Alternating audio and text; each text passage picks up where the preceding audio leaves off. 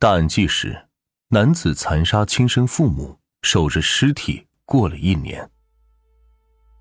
今天要讲的这起案件是发生在辽宁省大石桥市高坎镇下土台村，在村子里有这样的一户人家，男的叫孙长久，女的叫做卢素英，他们还有一个独生子叫做孙亮。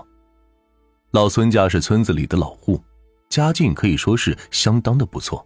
靠着老孙在外面跑运输，家里可以算得上是村子里比较富裕的人家。七间大瓦房，上千平方米的院子，一度让村子里的人都是羡慕不已。有了大瓦房之后，老孙还给儿子娶了一房媳妇儿，媳妇儿也长得非常的漂亮。而当下，老孙最希望的就是自己能够早日做爷爷，早点享受天伦之乐。然而，不知道为什么，两千零九年年初。老孙夫妻突然就在院子里消失了，这让老两口的邻居以及平时在一起玩的老伙伴们都有点好奇，因为在他们眼里，这个老孙夫妻可不像是会不打一声招呼就消失的人。此外，老孙的哥哥孙长福也觉得有点奇怪，自己弟弟的性格也不像是会说走就走的人。于是他便找到了自己的侄子，也就是孙长久的儿子孙亮，询问弟弟与弟媳的去向。据孙亮说，自己的父母平时不是在高坎搞运输吗？认识了一个四川的老板，这个老板说有路子可以带着老孙夫妻赚钱，所以老孙夫妻就和自己的儿子孙亮说了一声，就去了四川打工去了。既然弟弟出去之前已经和侄子说了。自己也不好再过问，所以孙长福也就在之后的日子里没有过多的询问。然而时间一天天的过去了，眼见马上又要入冬了，然而老孙夫妻俩却一直没有给自己的亲朋好友打过一次电话，亲戚们开始觉得有点蹊跷。与此同时，那帮老伙计们也对于老孙夫妻外出打工感到有点怀疑。原来。老孙夫妻两个人都是很内向的人，做事绝对不会说走就走的。即使自己已经和儿子打过招呼，就算他们出去打工，也一定会和同在一个村子里的哥哥孙长福打一声招呼，包括那些老伙伴们，老孙都会打个招呼。然而这一次，老孙夫妻却一声不响的出去了。此外，老孙已经六十多岁了，按理说。在老家搞搞运输赚的钱也不会比去四川打工少，所以让亲戚们都有点怀疑。眼见已经入冬了，但是老孙夫妻还是没有消息。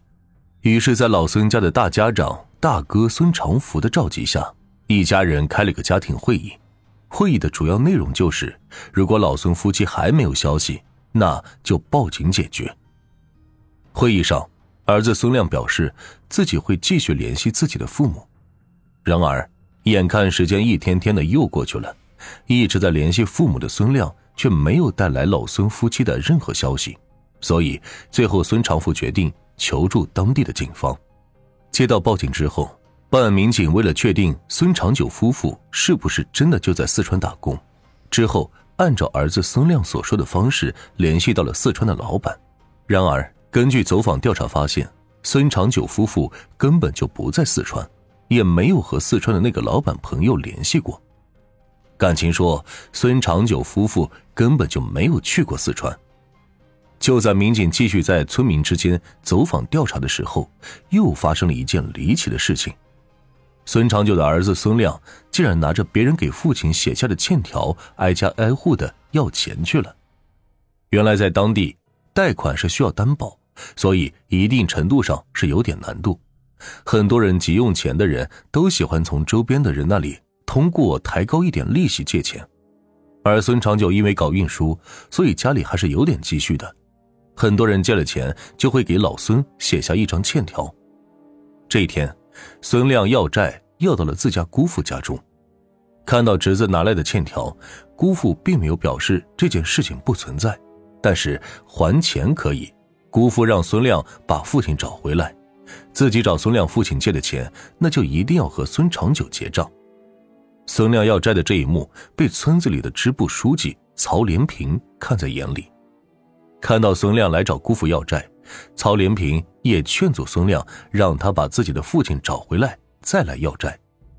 然而，此时的孙亮却不管不顾，他竟然打开了姑父家的冰箱，嘴里说着：“我没吃的了。”冰箱里的一些肉和蔬菜都被孙亮洗劫一空。也正是这一幕，让支部书记感觉孙亮这个人有问题。原来，孙长久夫妇虽然赚的钱多，但是平日里非常的节俭。村民们种的韭菜一般都是自己炒鸡蛋吃的。但是孙长久夫妇却一茬接一茬的将韭菜拿到市场上去卖。此外，自家养的鸡下的鸡蛋，老两口也不舍得吃，也一定会拿到市场上换了钱。平时老两口一分钱都恨不得掰成两半花，怎么可能会把所有的欠条都给了儿子孙亮呢？一波未平，一波又起。孙家长辈突然发现，老孙平日里跑运输的那辆农用三轮车竟然不见了。一查，竟然是被儿子孙亮给卖了。此外，原本造房子还剩下的一些钢筋，包括焊好的狗笼子，竟然都被孙亮给卖了。再一细查，孙长久的那些田地，竟然也都被儿子孙亮与儿媳妇给卖了。老两口消失不见，小两口竟然把那些农民的求生工具给卖了，日子难道不过了吗？儿子的一系列反常的表现，很快就让当地警方将怀疑的目标放在了老孙的儿子孙亮和儿媳妇王兰的身上。民警们来到了孙亮的家中，而孙亮一直将大门紧锁，再加上院子里还养了一条非常凶狠的藏獒，因为没有证据，民警们也不能贸然的闯入孙亮的家中。于是，孙家的亲戚就以借粮为由进入了孙亮的家中。刚进门，亲戚就闻到了一股味道，这个味道很难形容。亲戚们问了一嘴：“这屋里头啥味儿啊？”但是孙亮没有回答，直接就将亲戚给打发了。正因为这个特殊的味道，警方将目标锁定在了孙亮的家中。但是因为怕打草惊蛇，警方一直没有进入。就在这个时候，警方决定换个角度突破。他们把目标放在了孙亮的妻子、老孙的儿媳妇王兰的身上。警方开始秘密追踪王兰，并且通过各种关系开始与王兰进行接触。通过侦查手段，警方在王兰那里截获了一条非常重要的信息。信息传递出的内容很简单：他把人杀了。但是，这个他是谁？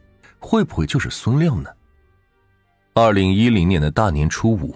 警方在掌握了一定证据之后，火速出击，在孙亮的家中将孙亮进行了抓获。看到警方的到来，孙亮的第一句话就是：“我知道我自己做了什么。”